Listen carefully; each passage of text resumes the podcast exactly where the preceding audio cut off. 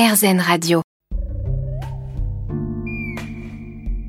Depuis quelques semaines sur RZN Radio, je vous invite à découvrir un parc animalier immersif qui se situe en région parisienne.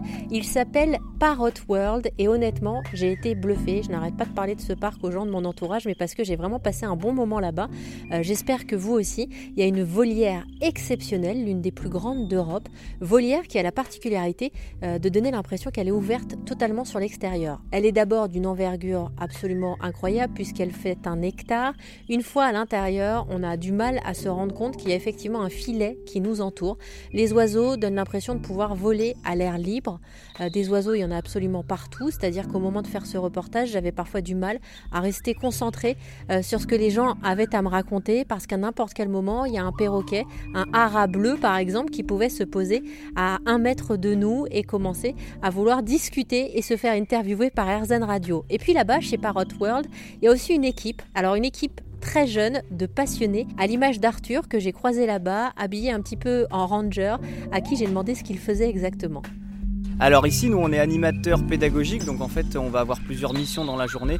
Euh, c'est déjà de proposer des animations euh, qu'on va retrouver à plusieurs endroits de la volière au public. On va expliquer le mode de vie des animaux, on va voilà, parler de ce qu'ils mangent, etc. Parler de la fondation du parc également, de la Parrot Wildlife Foundation qui a été créée quelques années avant le parc pour préserver au début les perroquets, mais maintenant ensuite qui s'étend à toutes les espèces de la volière plus majoritairement, euh, notamment par exemple les jaguars, les loutres géantes, les manchots et certaines espèces de grands rats et d'Amazon. Et on va avoir aussi des animations, notamment soigneurs d'un jour ou pendant une après-midi.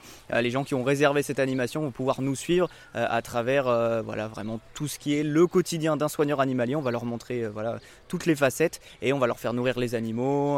voilà, il y a une partie nettoyage, une partie découverte, observation, etc., etc. Alors vous, votre parcours, c'est quoi pour en arriver à faire ce métier-là aujourd'hui? Alors il n'y a pas de parcours tout tracé, il n'y a pas de formation pour devenir animateur pédagogique. J'ai toujours été passionné par les animaux, c'est toujours le cas heureusement puisque c'est un moteur de vie. Et euh, notamment j'ai fait un bac STAV, donc c'est sciences et technologies de l'agronomie et du vivant, qui se fait souvent en lycée agricole, et un BTS GPN, donc gestion et protection de la nature. Alors ça apprend pas, on va dire, à connaître le milieu zoologique, euh, ça apprend voilà les relations entre par exemple les prédateurs et les proies, les relations globalement entre nous, la nature, les animaux et surtout l'écologie après, euh, beaucoup de connaissances personnelles. Euh, voilà, c'est, j'ai toujours été passionné par les animaux, j'ai visité plein de parcs, je me suis beaucoup documenté. Donc, je dirais qu'il y a une portion quand même qui est en rapport avec les études, mais beaucoup c'est de la documentation personnelle. oui, mais par exemple, c'est sympa parce que les études dont vous parlez, moi, j'en avais jamais entendu parler. Donc, il y a peut-être des auditeurs là, hop, qui vont euh, avoir eu l'oreille qui se dresse en disant tiens, pour mon fils ou ma fille, ça pourrait être des voix qui peuvent être intéressantes.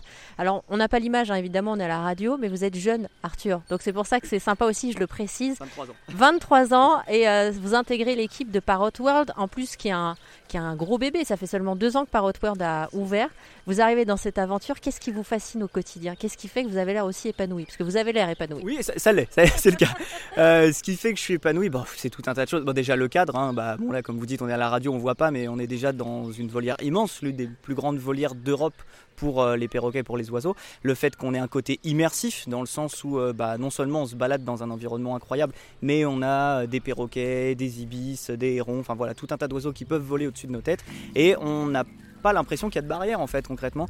Euh, c'est voilà, la volière c'est la barrière on va dire euh, artificielle que nous avons créée et pour beaucoup d'animaux c'est ce qu'on appelle la semi-liberté à l'intérieur. Bon, sauf pour les jaguars et les loutres géantes qui sont des animaux considérés comme dangereux. Mais voilà, c'est le côté épanouissant, le côté que aucune journée ne se ressemble et quand on arrive à faire de sa passion son métier, bah, on travaille plus jamais de notre vie. Hein. C'est aussi simple que ça. Arthur qui va nous guider tout au long de cette découverte de ce parc animalier immersif. On était à Parrot World aujourd'hui sur RZN Radio.